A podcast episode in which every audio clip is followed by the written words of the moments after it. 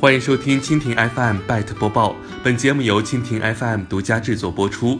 收听更多精彩内容，请收藏订阅本节目，关注蜻蜓 FM，关注科技频道。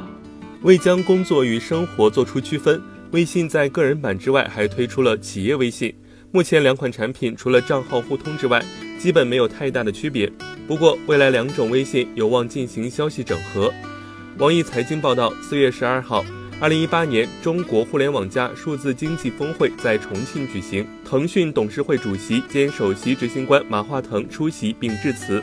马化腾透露，过去公司员工都是用自己的私人微信和客户沟通建立关系链，但如果员工离职后，企业所有的这些顾客关系网络就给带走了。而目前，腾讯正在内测企业微信和私人微信进行互联互通，可以大大提升效率。